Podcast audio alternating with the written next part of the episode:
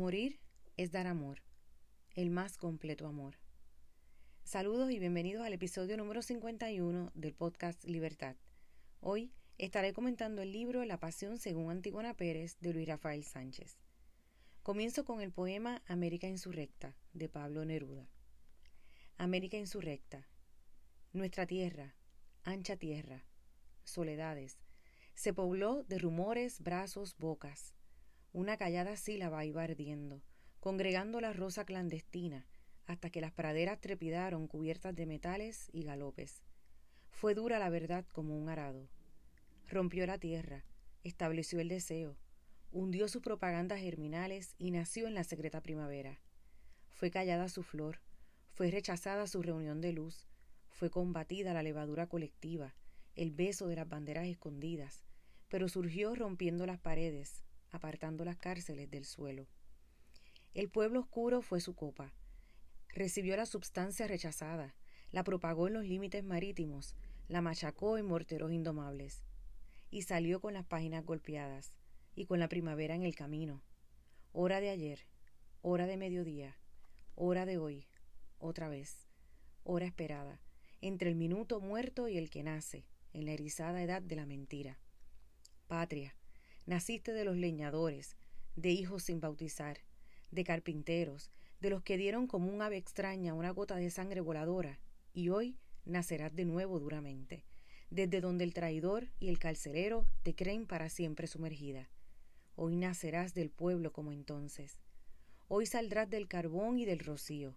Hoy llegarás a sacudir las puertas, con manos maltratadas, con pedazos de alma sobreviviente, con racimos de miradas que no extinguió la muerte, con herramientas hurañas, armadas bajo los harapos.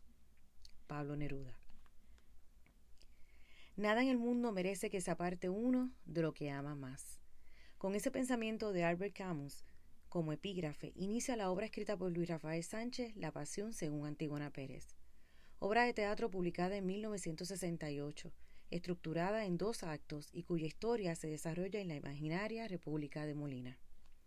Antígona, la fascinerosa Antígona Pérez, ha sido acusada, arrestada y encerrada en los sótanos del palacio. La acción comienza la noche antes de cumplir su cita con la ley. Empecemos por donde se empieza siempre. Nombre Antígona Pérez. Edad 25 años. Continente América. Color no importa. Traigo una historia para los que tienen fe. Alguna advertirá, es demasiado joven para decir algo que merezca oírse. Cierto que soy joven, pero esta juventud del cuerpo ha sido acunada por la vejez del alma. Poesía, claro que poesía, si tengo 25 años y voy a morir mañana.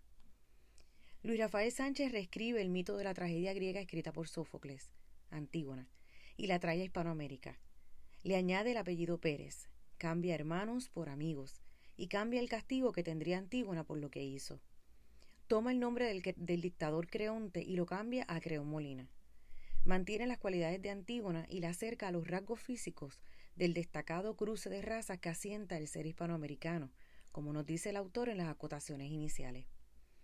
Durante su encarcelamiento, varias personas la visitan para tratar de convencerla de que confiese y se libre de las consecuencias. A través de estas visitas vamos construyendo la historia, lo que pasó antes de que la arrestaran. Los medios de comunicación, la iglesia, la política juegan un papel importante en la obra, por lo que podríamos pensar que puede haber ocurrido en cualquier país de Hispanoamérica. ¿De qué la acusan? ¿Qué debe confesar?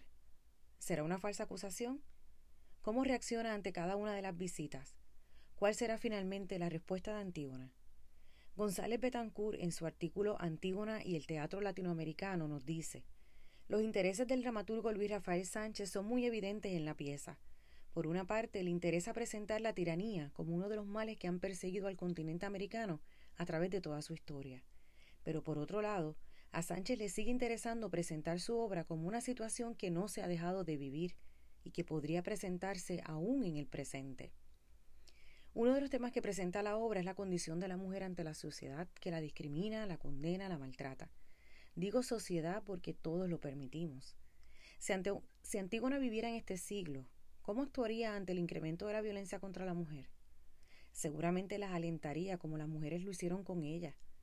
Antígona no cedas, Antígona no sufras, Antígona no pierdas, Antígona no mueras, Antígona prosigue, Antígona despierta, Antígona tranquila, Antígona alerta.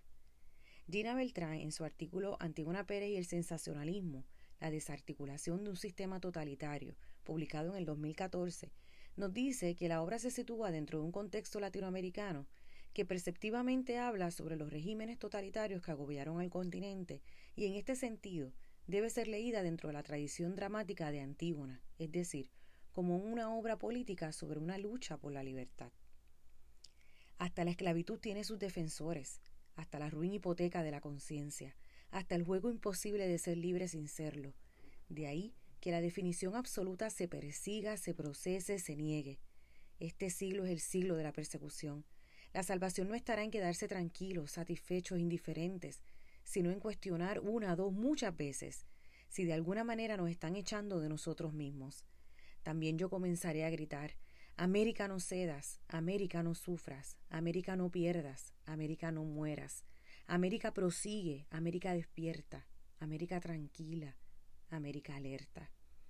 Antígona es América, América es Antígona.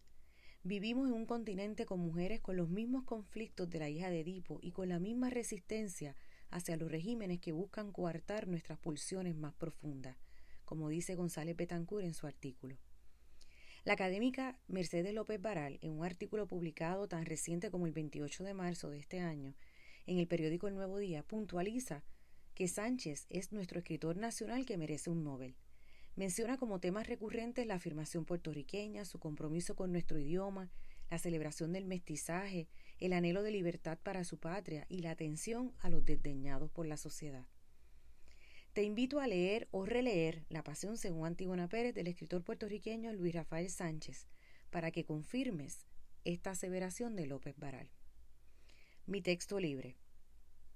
Pasión.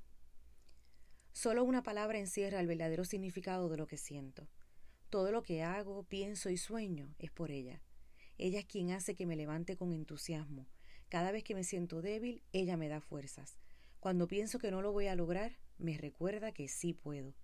Todo lo que ocurre es por ella. Se llama pasión. Pasión por lo que hago, pienso y sueño. Pasión. El ejercicio de escritura que te propongo es que a partir de la lectura de la obra expliques el pensamiento de Albert Camus. Nada en el mundo merece que se aparte uno de lo que ama más. Los espero en el próximo episodio.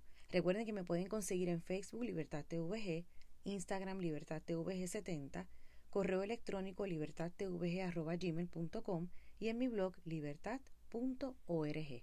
Bendiciones.